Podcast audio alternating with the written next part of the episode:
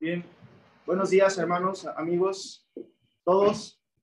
Eh, en este día de reunión en el que estamos congregados, en este lugar, en esta casa, pues estamos adorando a Dios por medio de todo lo que estamos haciendo.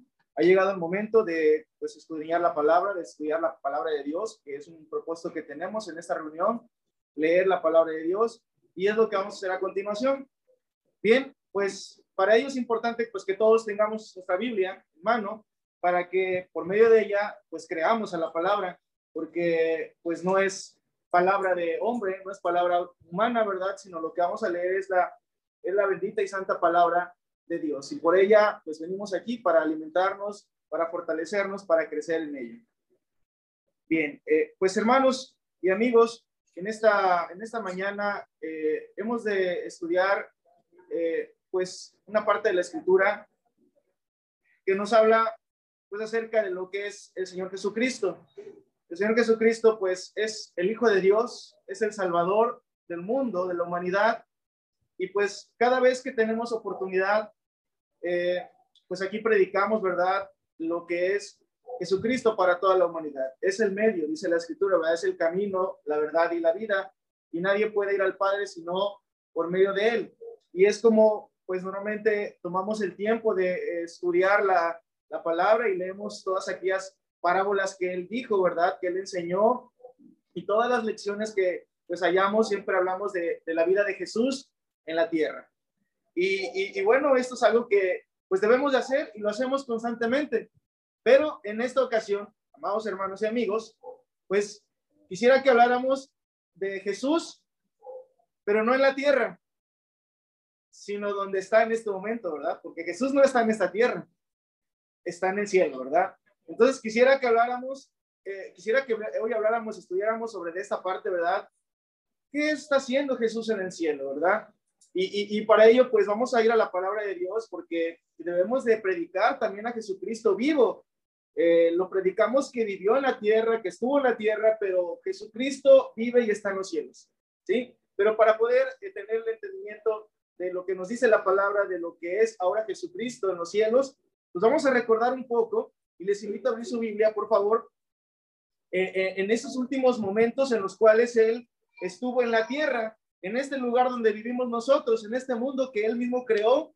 Vamos a leer ahí en el libro de los Hechos y de ahí vamos a basar pues una parte de la, de la predicación, el libro de los Hechos, capítulo número uno, y vamos a leer esta, esta narración de, de Jesús en, en, el, en, el, último momento, a los últimos momentos o, tiempos en la, en la, tierra, ¿sí? Y, y, esto sucedió así, de esta manera. Antes de ir al cielo, el Señor Jesucristo, pues, dijo unas palabras. Vamos a leer desde el versículo número uno, en el libro de los Hechos, capítulo 1, versículo 1. Lo tenemos listo, vamos a leer Leemos la palabra de Dios. Dice así. En el primer tratado, o Teófilo, hablé acerca de todas las cosas que Jesús comenzó a hacer y a enseñar. Está hablando de, la, de lo que hizo en la tierra, ¿verdad? En su vida, Jesucristo. Eh, el, el, autor de este libro le escribió a un hermano llamado Teófilo y le narró todo esto. El versículo 2 dice, hasta el día en que fue recibido arriba. Entonces le, le habló todas estas cosas hasta el día en que fue recibido arriba después de haber dado mandamientos por el Espíritu Santo a los apóstoles que había escogido. Entonces le, está diciendo algo que había escrito en el primer tratado, en el primer escrito que había, un primer libro que había escrito este autor de la vida de Jesús hasta que fue recibido arriba después de haber dado mandamientos a sus apóstoles. Versículo 3 dice, a quienes también, después de haber padecido, habla de Jesús, se presentó vivo, o sea, se les está narrando que se presentó vivo después de, haber muerto, se presentó vivo con muchas pruebas indubitables, apareciéndoseles durante 40 días y hablándoles acerca del reino de Dios. Está narrando brevemente la vida de Jesús, ¿verdad? Cómo él estuvo en la tierra eh, antes de ser recibido en el cielo, ¿verdad? Pero que después apareció a sus apóstoles con pruebas e indudables, que es la palabra indubitable, y se les apareció por varios días, 40 días. Después de haber muerto y resucitado, él apareció a sus apóstoles 40 días, pero dice, apareció hablándoles acerca del reino de Dios. ¿Sí? Entonces, esto fue lo que Jesús estuvo haciendo en vida, pero también después de, de la vida, o después de muerto, vamos a decirlo así, en la resurrección, cuando Jesús anduvo en la tierra todavía. Versículo 4 dice, y estando juntos, los apóstoles, les mandó que no se fueran de Jerusalén, sino que esperasen la promesa del Padre, la cual les dijo, oísteis de mí. Entonces, antes de todo, de que ya no lo vieran, les dijo que no se fueran de Jerusalén. Y los reunió y les dijo que allí estuvieran, porque iban a esperar la promesa del Padre. Versículo 5, porque Juan ciertamente bautizó con agua, mas vosotros seréis bautizados con el Espíritu Santo dentro de no muchos días. Entonces, estaba todavía Jesús con sus apóstoles en esta tierra, hablándoles, apareciéndoseles después de haber muerto, después de que Él resucitó, pues apareció a sus apóstoles. Y aún estaba todavía en esta vida, en esta tierra. ¿Sí? Entonces dice el versículo 6, entonces los que se habían reunido le preguntaron diciendo, Señor, ¿restaurarás el reino de Israel en este tiempo? y les dijo, no os toca a vosotros saber los tiempos o las razones que el Padre puso en su sola potestad, pero recibiréis poder cuando haya venido sobre vosotros el Espíritu Santo, y me seréis testigos en Jerusalén, en toda Judea, en Samaria y hasta lo último de la tierra. Entonces, esto es lo que dijo Jesús a sus apóstoles, que cuando viniera el Espíritu Santo, ellos tenían que ser testigos hacia para las personas de Jesús y les tenían que hablar en Jerusalén, en Judea, en Samaria y hasta lo último de la tierra. Esto se refiere pues a la predicación, ¿verdad? El hecho de que los apóstoles fueran a una ciudad y les hablaran acerca de Jesús, la vida de Jesús, lo que él hizo, cómo murió y resucitó y que es el Hijo de Dios y que lo hizo para salvación de toda la humanidad. Esto lo tenían que hacer hacia todas las naciones. Eso fue lo que Jesús les dijo, que fue la gran comisión, ¿verdad? Eh, bueno, entonces, eh, esta parte donde dice, me seréis testigos en Judea, en Samaria y hasta el último de la tierra, pues es lo que podemos relacionar con lo que nos dice ahí en Marcos. Pongamos un separador ahí, por favor, porque vamos a regresar en esta lectura y vamos a ir ahí a Marcos, unos libros hacia atrás, en Marcos capítulo 16, donde aquí nos da el detalle, lo que dice Marcos, en este momento cuando Jesús los reunió, que les dijo que no se fueran de Jerusalén. En Marcos capítulo 16, versículo 15. Marcos 16, 15.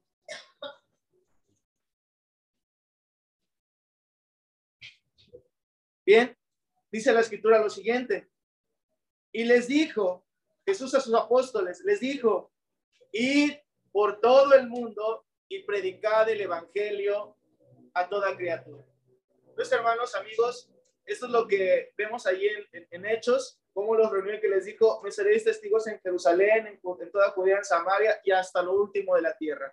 Y si lo traemos en esa comparación paralela, ¿verdad? A, esta, a este acontecimiento, en Marcos nos dice estos detalles, que Jesús les dijo, vayan por todo el mundo y prediquen el evangelio a toda criatura. Versículo 16, el que creyere y fuere bautizado será salvo, mas el que no creyere será condenado. Eso es lo que ahora los apóstoles tenían que hacer, predicar. A esto los envió el Señor Jesucristo. Es el detalle que hablamos, que hallamos ahí en el libro de los Hechos, en un pasaje paralelo, ¿verdad? Regresamos a Hechos. Ahí en Hechos, Estamos en el versículo número 9, bueno, 8. Y vemos y leemos el 9. Dice la escritura lo siguiente, dice así, y habiendo dicho estas cosas, o sea, fue lo último que dijo, hermanos, el Señor Jesús en la tierra, vayan y anuncien el Evangelio. El que creyere y fuere bautizado será salvo. El 9 dice, y habiendo dicho estas cosas, viéndolo ellos, estaban viendo al Señor Jesús, fue alzado. Ahí vamos con lo que vamos a estudiar, ¿verdad? Fue alzado. ¿Quién fue alzado? El Señor Jesús. Fue alzado y le recibió una nube que le ocultó de sus ojos. Ya el Señor Jesús, pues ya no iba a estar en la tierra. Estuvo los años desde que nació. Y estuvo los días después que murió y resucitó, 40 días y 40 días. Nada más ese tiempo, ¿verdad? Y después dice la escritura que de haber dado estos mandamientos a sus apóstoles, fue alzado y le recibió una nube que le ocultó de sus ojos. Pues vemos esa parte donde Jesús, pues literal vamos a decirlo así, fue alzado y le recibió una nube y le fue ocultado de los ojos, ¿verdad? Versículo 10 dice, y estando ellos con los ojos puestos en el cielo, los apóstoles, estando los ojos puestos en el cielo, entre tanto que él se iba, he aquí, se pusieron junto a ellos dos varones con vestiduras blancas, los cuales también les dijeron, varones galileos, ¿por qué estáis mirando al cielo? Y ahí viene el mensaje, ¿verdad? Dice, este mismo Jesús, este mismo Jesús, no va a ser un Jesús diferente, es el mismo, este mismo Jesús que ha sido tomado de vosotros al cielo, así que dice la escritura, vendrá. Así vendrá, como le habéis visto ir al cielo. Hasta ahí vamos a leer en esta primera parte. Entonces, hermanos y amigos, esto que pasó con el Señor Jesús, que fue alzado y fue recibido en las nubes y fue llevado al cielo, ¿verdad? O fue llevado al cielo. Entonces, los ángeles o esos hombres varones, ¿verdad? Que estaban con ellos le dijeron, ¿por qué estáis mirando al cielo? Este mismo Jesús este mismo Jesús que habéis, que había sido tomado entre vosotros al cielo, que ha sido tomado de vosotros al cielo, así vendrá, como le habéis visto ir al cielo. Y eso es una promesa, amigos, hermanos. La venida de Jesús, la segunda venida, por eso se conoce esto como la segunda venida de Jesús. La primera venida de Jesús fue cuando él nació. Y cuando nació de esa mujer, ¿verdad? Que Dios escogió, llamada María. Esa fue la primera venida de Jesús. Y en esa primera venida, pues él vino como un salvador a predicar y a salvar a la humanidad. Pero como lo estamos leyendo, Jesús volvió al cielo. Pero los ángeles le dicen, ¿verdad? Así como le habéis visto ir, vendrá otra vez como le habéis visto ir al cielo.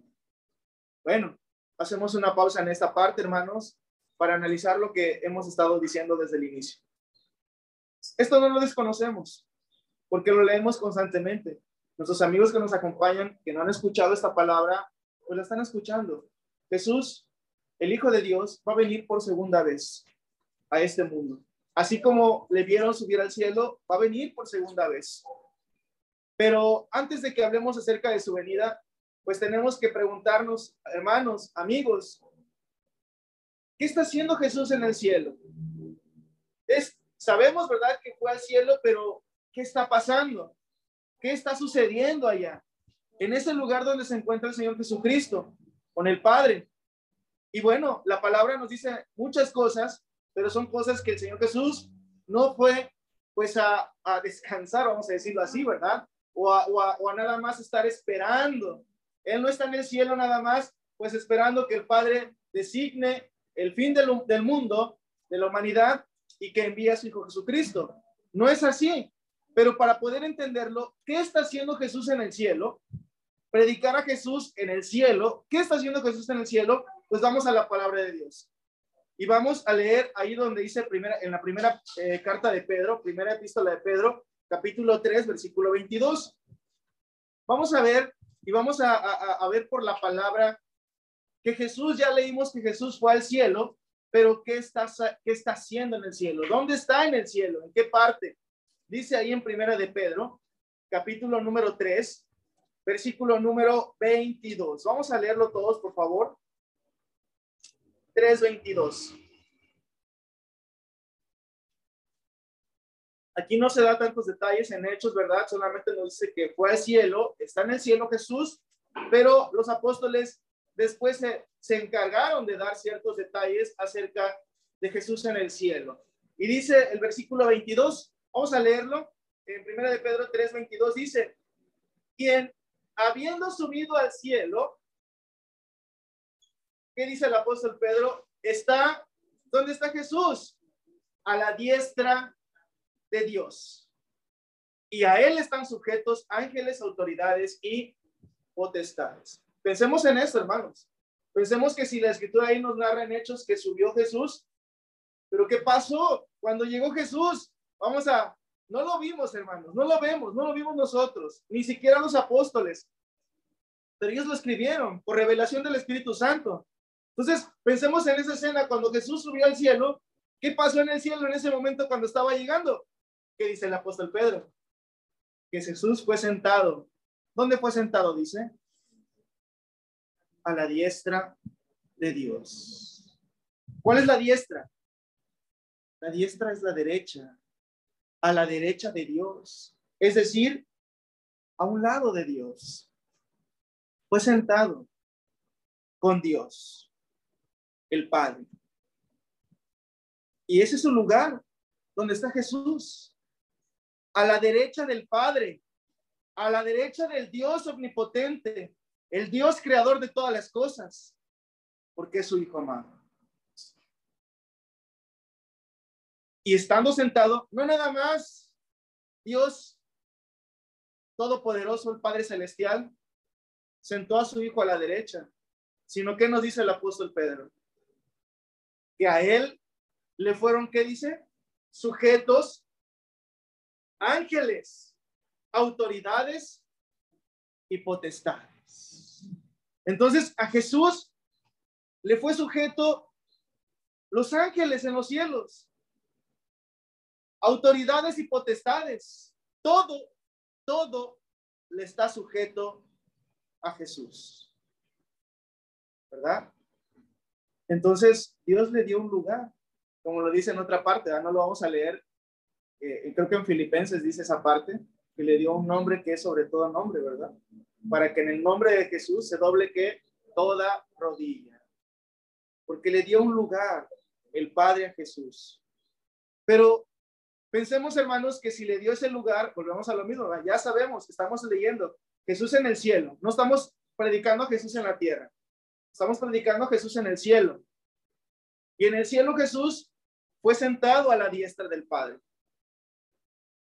y le fueron sujetas todas las cosas. Por eso él dijo, cuando antes de que se fuera, le dijo, toda potestad que es, dice, me es dada en el cielo y en la tierra. Toda potestad le fue dada a Jesucristo en los cielos y en la tierra.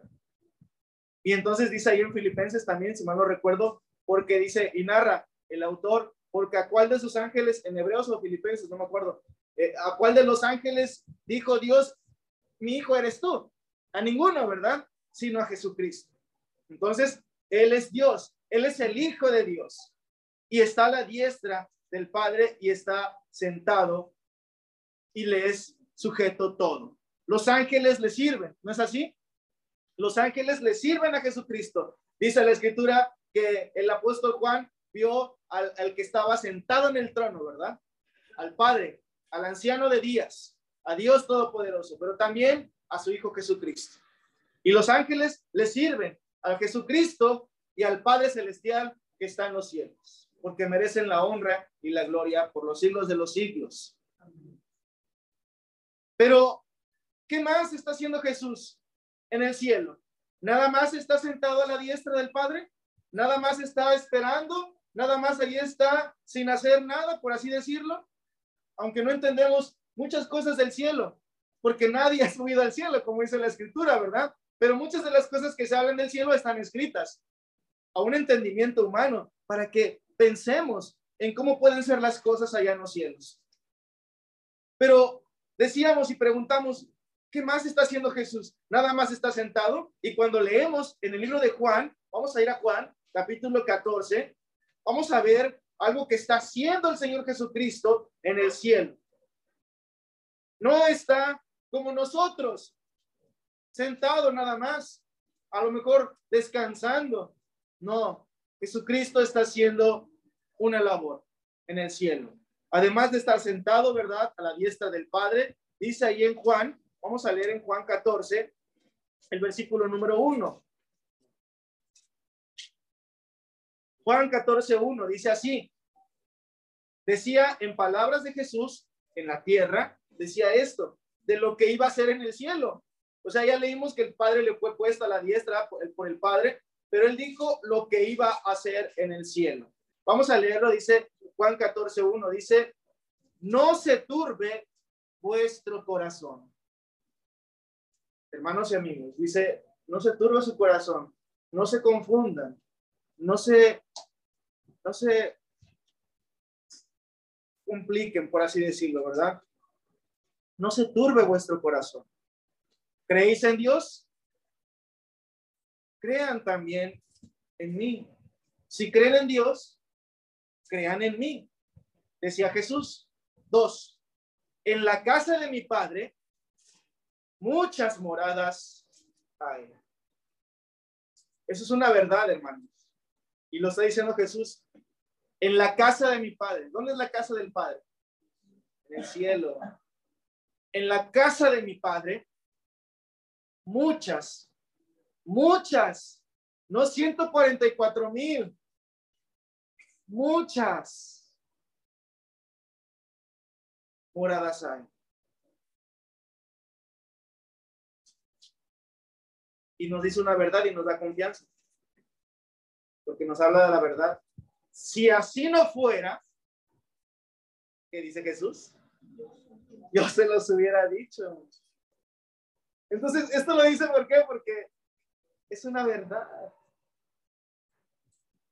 En la casa de mi padre muchas moradas hay. Nadie ha subido al cielo, pero quien descendió del cielo nos está diciendo que en el cielo que hay muchas moradas.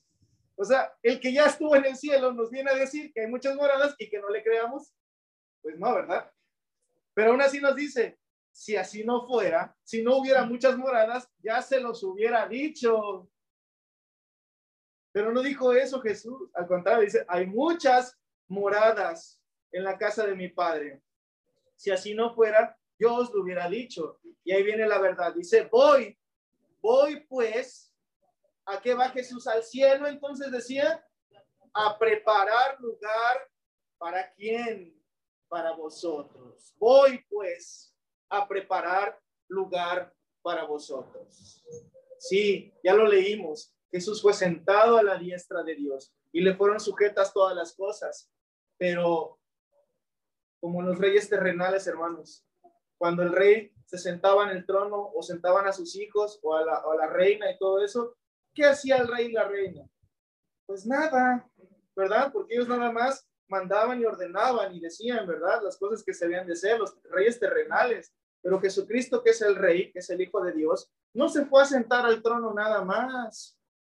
No está sentado en el trono, sino Él nos está diciendo con esas palabras a todos nosotros para que creamos y veamos la humildad de Jesucristo, que siendo un rey, que estando sentado a la diestra de Dios, ¿quién más se va a sentar a la diestra de Dios? Nadie más. Ninguno de nosotros, pues, por muy santos que hayamos sido en la tierra, nadie se va a sentar. ¿Quién es el personaje bíblico que, pues, fue amigo de Dios? Abraham. Ni Abraham, ni Moisés está sentado a la diestra de Dios ni ninguno de los personajes que leemos, sino Jesucristo. Pero Jesucristo, siendo rey, siendo el Hijo, dice la Escritura, yo voy al cielo, pero voy a preparar lugar para vosotros. Preparar lugares para preparar, pues, para, dice, para que, dice el versículo 3, eh, para que donde yo estoy, en el cielo, no en el trono, ¿verdad? No en la diestra, en el cielo, para que en el lugar donde estoy, esas palabras nos deben dar ánimo, para que donde yo estoy, que dice, ustedes también estén. Eso no nos debe de llenar de gozo, de alegría, para que donde estoy yo, también estén ustedes, amigos, hermanos.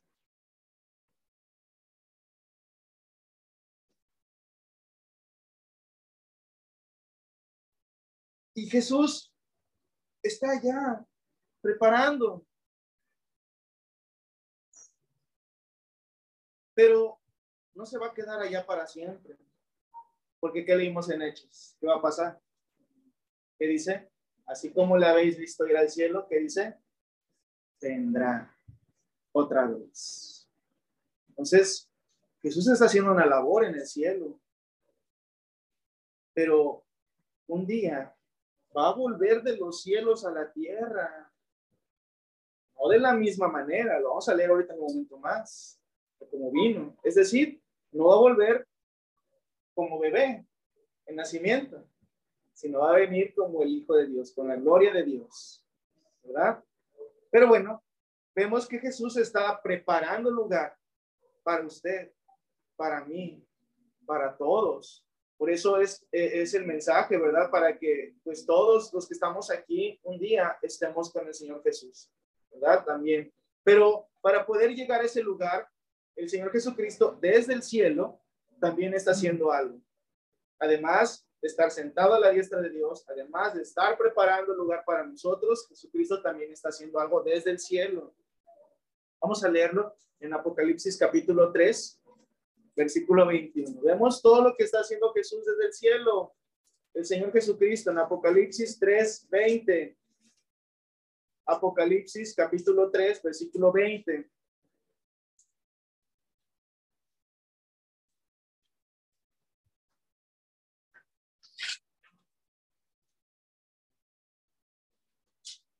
¿Ya lo tenemos? Vamos a leerlo. Apocalipsis 3:20 dice así. Dice el Señor Jesús, en palabras de Jesús, de Jesucristo, dice, he aquí, yo estoy a la puerta. ¿Y qué está haciendo? Dice, y llamo. ¿Qué está haciendo Jesús desde el cielo? Llamando. Jesús no nada más está en el trono del Padre, no nada más está preparando el lugar, sino que, fíjense hermanos, amigos, sino que estando en el cielo, se está acordando en la tierra, ¿verdad? Fíjense. Y está llamando. Pero alguno dirá, pero ¿cómo llama Jesús? ¿Cómo es que llama Jesús? ¿Se acuerdan qué le dijo Jesús a sus apóstoles? Antes de subir al cielo? ¿Qué iba a venir qué? No, el Espíritu Santo. Dice, y recibiréis el Espíritu Santo, ¿verdad? Entonces, acuérdense, el Espíritu Santo es Dios. Entonces, Dios ha dado a cada uno de nosotros, los que nos convertimos, una parte de allá, de Él, vamos a decirlo así su espíritu. Entonces, Dios, amigos, hermanos, llama a las personas por medio de quienes tienen su espíritu. Si lo entendemos, hermanos, esto? Porque Dios mora en nosotros. ¿Qué es el espíritu? El templo de Dios. El espíritu es Dios mismo, ¿verdad? Es, dice la escritura que tres son los que dan testimonio en el cielo, el Padre, el Hijo y el Espíritu Santo. Y estos tres son uno. No, no traigo el versículo, no sé si alguien me olvidó recordarlo, tengo mi celular aquí. Por favor, si quisiera leerlo, sé que está en Juan, en, primera de Juan o la segunda carta de Juan. Ayúdenme a buscar ese versículo, no lo traigo preparado, pero es algo que debemos entender, porque está diciendo que Él llama, Jesús llama desde el cielo, pero ¿cómo es que llama? ¿Poco viene Jesucristo a la tierra a llamarnos? No, lo hace por medio de su Espíritu Santo, quienes tienen el Espíritu Santo. En Juan, debe de ser en Juan, eh, Juan 1.7, ok, vamos a ir. Juan, primera de Juan 5.7. Gracias, gracias hermana. Ahí está. Vamos a leerlo. Primera de Juan, capítulo 5, versículo 7.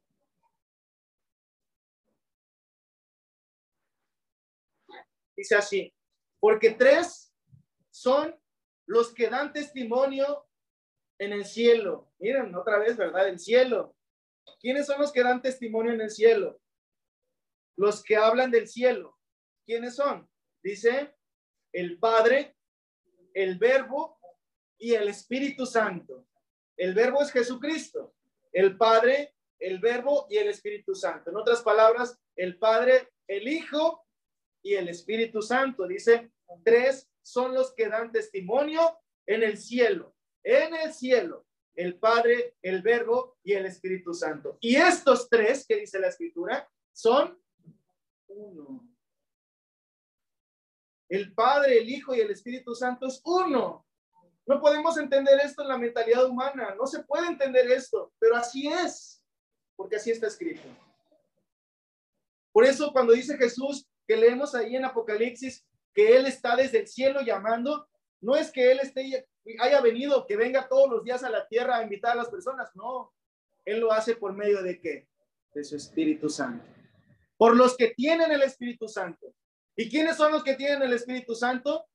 Pues sus hijos, los que se han convertido a Él, a los que se les ha predicado y han obedecido, han recibido el Espíritu Santo, ¿verdad? Como lo dice en Hechos. Vamos en Hechos capítulo 2, en el libro de los Hechos capítulo 2.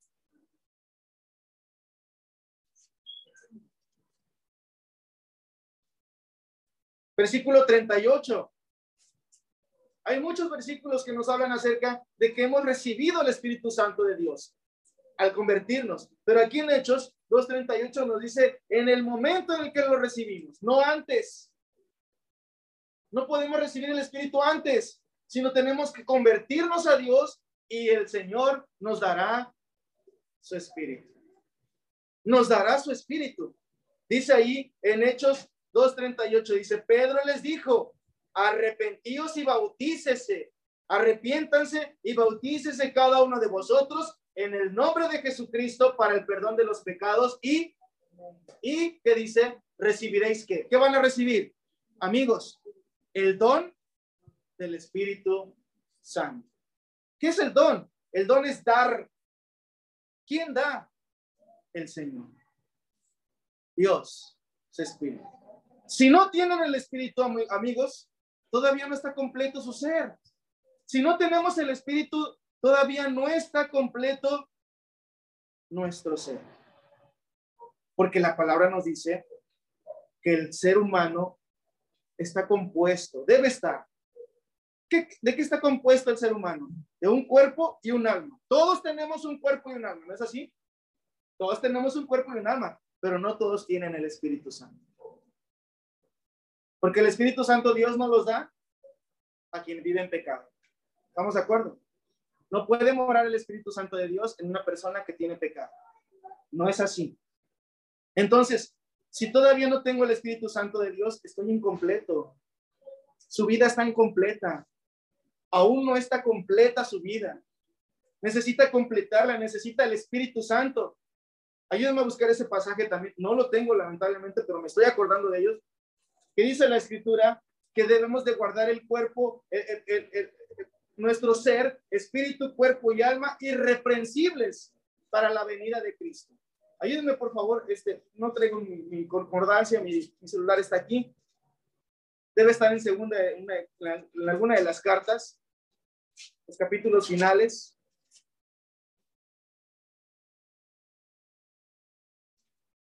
Ahora se le prestan el celular, por favor.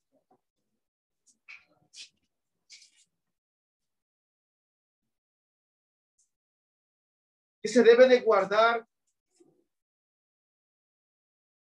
el cuerpo, ¿verdad? nuestro ser, espíritu, cuerpo y alma irreprensibles para la venida del Señor Jesucristo. Eso es lo que tenemos que hacer. Solamente vamos a tratar de buscar ese pasaje. No lo traigo listo.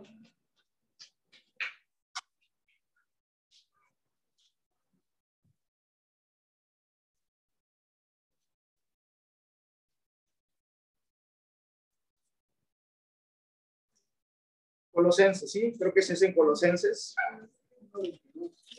1.22. Gracias, hermanos. Gracias. Colosenses 1.22, vamos a leerlo.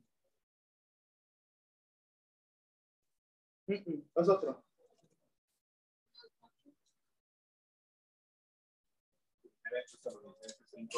Gracias, hermano. Ese va a ser. Primera de Tesalonicenses 5, 23. Gracias. Gracias. Ahí está. Primera de Tesalonicenses capítulo 5, versículo número 23. ¿Qué dice la escritura? Vamos a leerlo, hermanos, amigos. Dice así. Dice, y el mismo Dios de paz os santifique por completo. Y todo vuestro ser, noten ahí, ¿verdad? Todo vuestro ser. El ser humano, Dios nos conoce, nos ha creado. Pero dice, y todo vuestro ser, ¿cuál es vuestro ser? Completo. ¿Qué dice ahí? Tres, tres cosas. Espíritu, alma y cuerpo.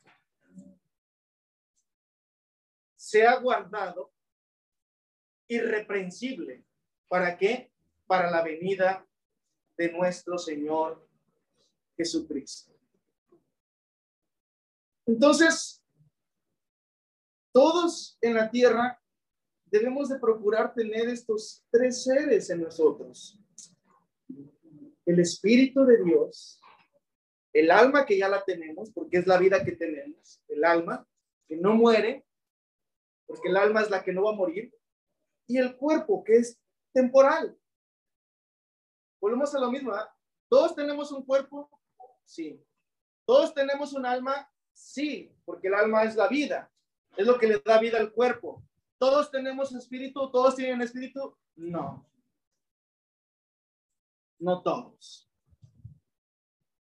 ¿Pero puedo tener el espíritu de Dios? Sí. ¿Qué tengo que hacer? ¿Qué está haciendo Jesús en el cielo? Dice. Que dice que Él está llamando. Lo llama. La llama a usted. Para que también usted pueda tener el Espíritu de Dios. Seguimos en Apocalipsis 3. No lo terminamos de leer. Regresamos. Apocalipsis 3, 20.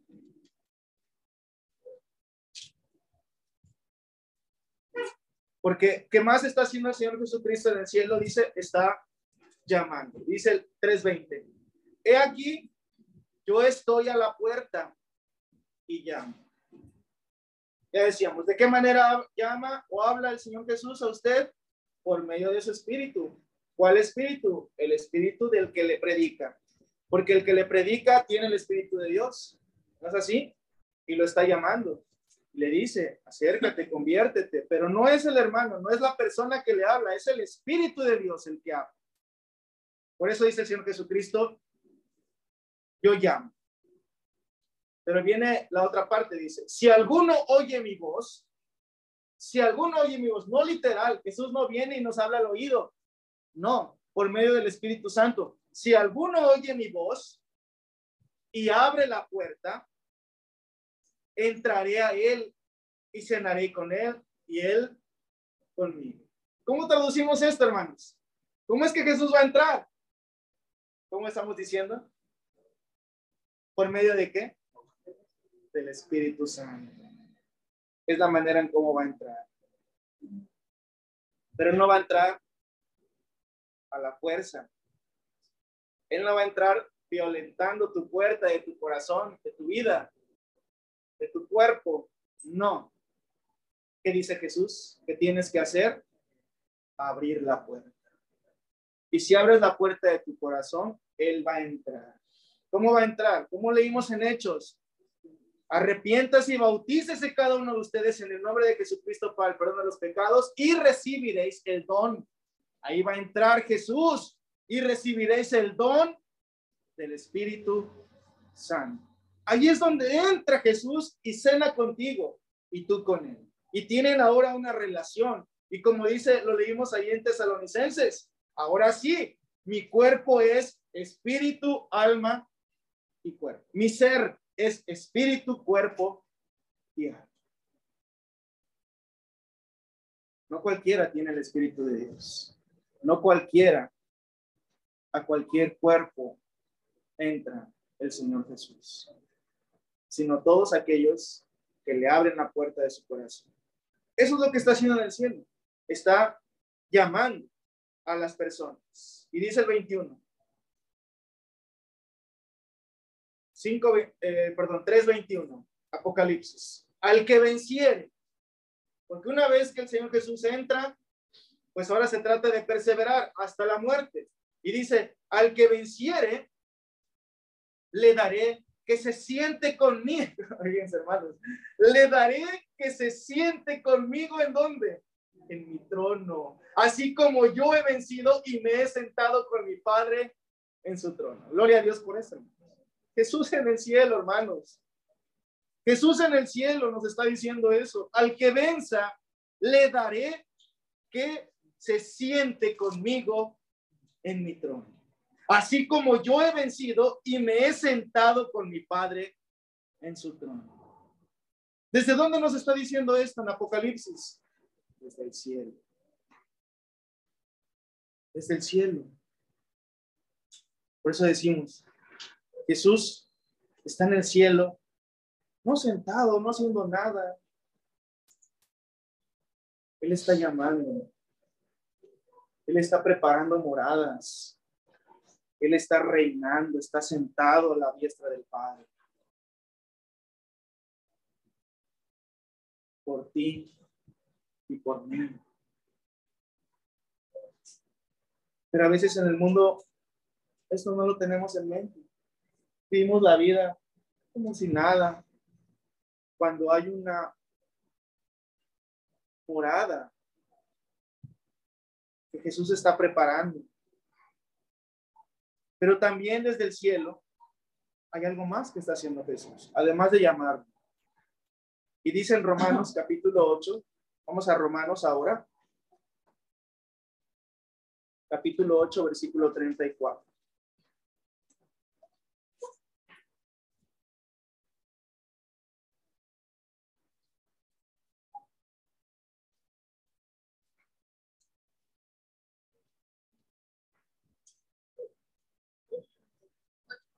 Entonces Jesús desde el cielo está al pendiente de lo que pasa en la tierra.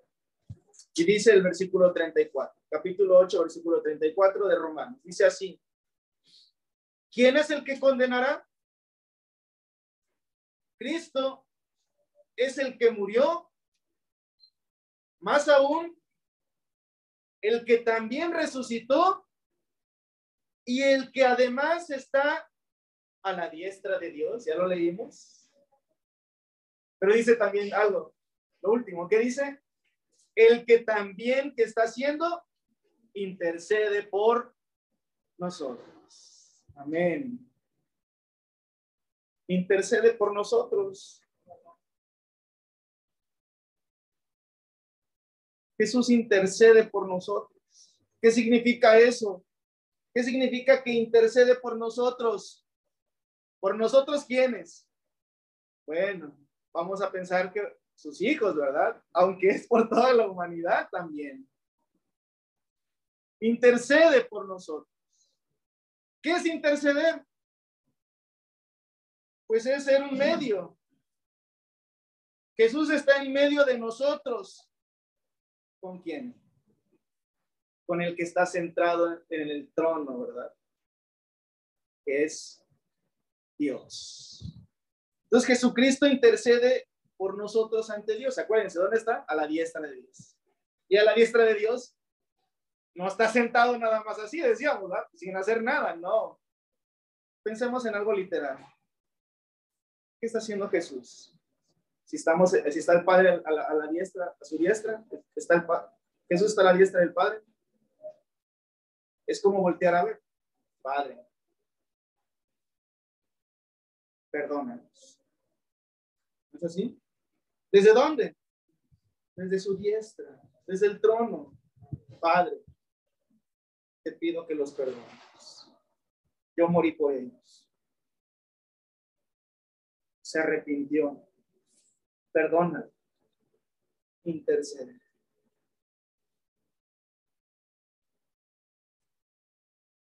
Entonces, No todo terminó en la cruz. No todo terminó en el que se vio subir al cielo, ya está ahí. ¿Va a venir? Ah, sí va a venir. No. Jesús está haciendo la obra ya. En ese tercer cielo, en ese lugar donde dice la escritura, nunca jamás nadie ha estado. Y está intercediendo por usted y por mí. Y eso es algo lo que nos dice ahí en, Juan, precisamente, ¿verdad? La primera carta de Juan, vamos a ir a, la primera carta de Juan, me parece que es esa.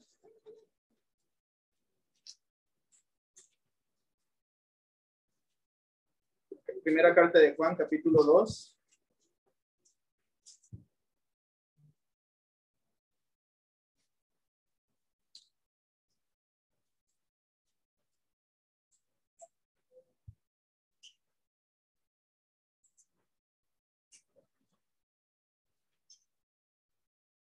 Versículo 1. Primera de Juan 2, 1.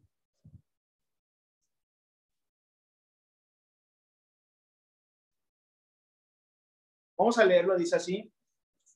Dice la escritura, hijitos míos, estas cosas os escribo para que no pequéis.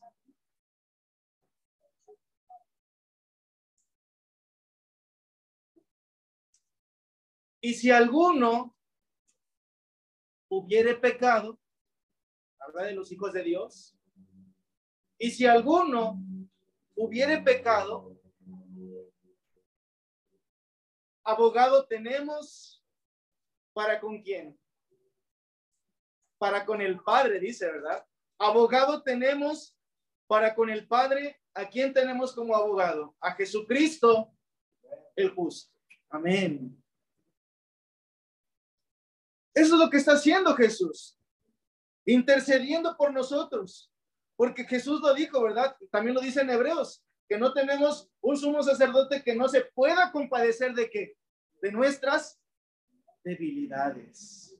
Porque Jesús sabe que tenemos debilidades. Jesús sabe que vivimos en una carne, en un cuerpo. Él mismo fue tentado y él sabe lo que es ser tentado por el diablo. Pero a diferencia de nosotros, Jesucristo no pecó.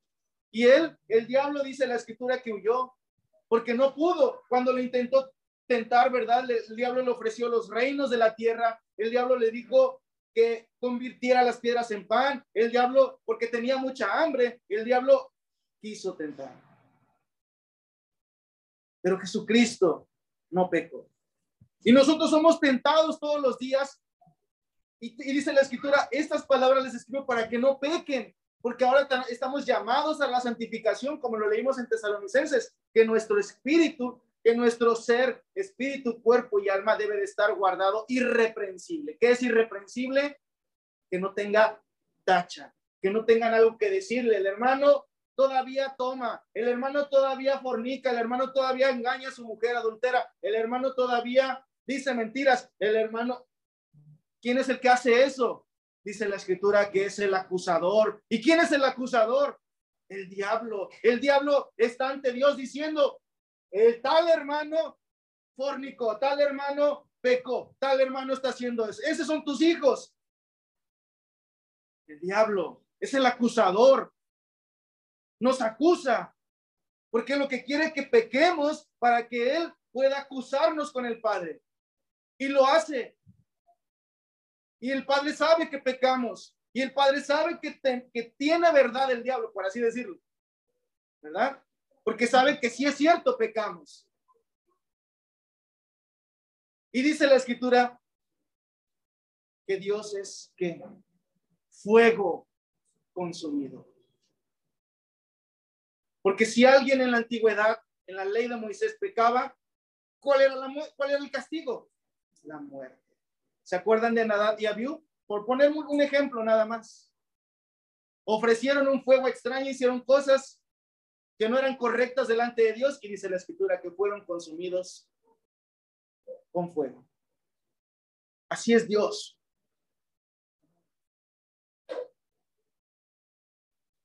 Cuando se miente al Espíritu Santo, que tenemos mentimos a Dios.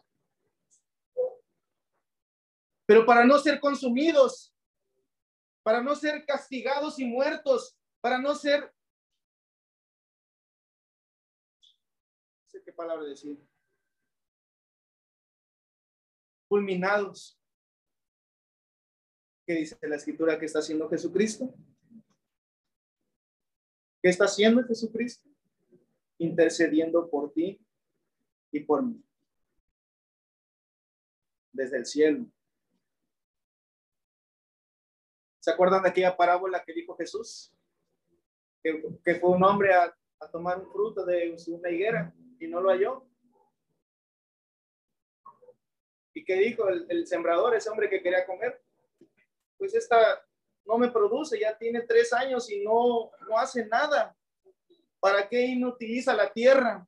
Córtala, decía el padre, ¿verdad? O dice ese hombre, que es el Padre Celestial, córtala, ¿por qué inutiliza la tierra? No sirve. Yo vengo desde hace un año, no me acuerdo cuánto tiempo decía, un año y no encuentro fruto en este, en este árbol. Córtalo. ¿Y qué decía el sembrador? ¿Qué le decía a ese hombre? No, deja que primero cabe alrededor y después la abone. Y la vamos a regar. Si diere fruto, bien. Y si no, después la cortarás. ¿Quién es ese que está hablando? Jesús, que está intercediendo. Porque el Padre dice, córtalo. Está en pecado, córtalo. Pero Jesús dice, Señor, acuérdense, a la diestra, a la diestra. Padre, no te ayudes, mi Señor. Se arrepintió. Te pidió perdón. Perdónalo, Padre. Y es lo que Jesús está haciendo. Más aún a la humanidad. Porque dice la escritura que Jesús vino a llamar. Pero no a llamar a quienes, a los justos. No vino a llamar a los justos. Los suyos ya están aquí, ¿no? ¿No estamos aquí? Ya nos llamó, ya estamos aquí, gloria a Dios. ¿A quién vino a llamar? Dice Jesús. A los pecadores. ¿A qué los vino a llamar? Al arrepentimiento.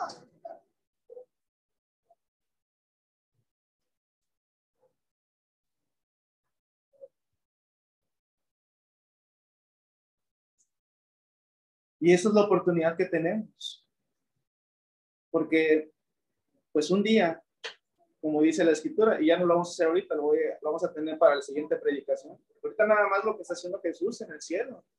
Nada más. Es lo que, nos dio el tiempo nada más para ver lo que Jesús está haciendo en el cielo. Pero, ¿qué decía? ¿Qué le dijo esos hombres a los, qué le dijeron los hombres a los apóstoles, los varones? Así como le habéis visto ir al cielo, que dice, vendrá otra vez. Y él vendrá otra vez, pues es lo que estudiaremos pues en otra ocasión. Ahorita, pues entender que Jesús está haciendo una labor y la está llamando a todos, hermanos y amigos, para que podamos nosotros estar preparados para la venida de nuestro Señor Jesucristo. Y el estar preparado se puede resumir en, en muchas cosas, pero una cosa que también tiene que estar preparado es que su ser esté completo de espíritu, cuerpo y alma. Si nada más tenemos alma y cuerpo, pues es lo que hay en la humanidad, en toda la humanidad, pero procure tener el Espíritu de Dios. ¿Cómo obtengo el Espíritu de Dios? Crea en Jesucristo. Arrepiéntase de sus pecados. Bautícese en el nombre de Jesucristo para el perdón de los pecados y el Señor le dará el Espíritu Santo. Y ahora sí podrá tener en su ser espíritu, cuerpo y alma. Y ahora guárdelo, cuídelo, porque el espíritu se debe de cuidar todos los días, porque dice la escritura también que el espíritu se puede apagar. No apaguéis al Espíritu Santo, no contristéis, no contristáis al Espíritu Santo, dice la escritura. Tenemos que cuidarlo todos los días, todos los días. ¿Hasta cuándo? Hasta la venida de Cristo, o hasta la muerte, o hasta el fin. Como dice, al que venciere, le daré que se siente en el trono de mi Padre. En el trono, ¿verdad? Como a Él le fue dado eso también. Es la invitación para todos nuestros amigos que están con nosotros. Oigan esto, pero no oigan nada más, obedézcanlo. No hay complicación en, la, en acercarse al Señor. Jesucristo no vino a complicar la salvación, vino a dar una salvación que es accesible, que es posible. No necesitamos ir a Jerusalén, no necesitamos traer oro, no necesitamos traer riquezas, tener posesiones, no necesitamos algo que Dios nos pida, sino solamente la fe, creer, arrepentirnos, bautizarnos y perseverar hasta la muerte, para estar preparados para la venida de nuestro Señor Jesucristo. Que Dios los bendiga a todos, amados hermanos. Amén.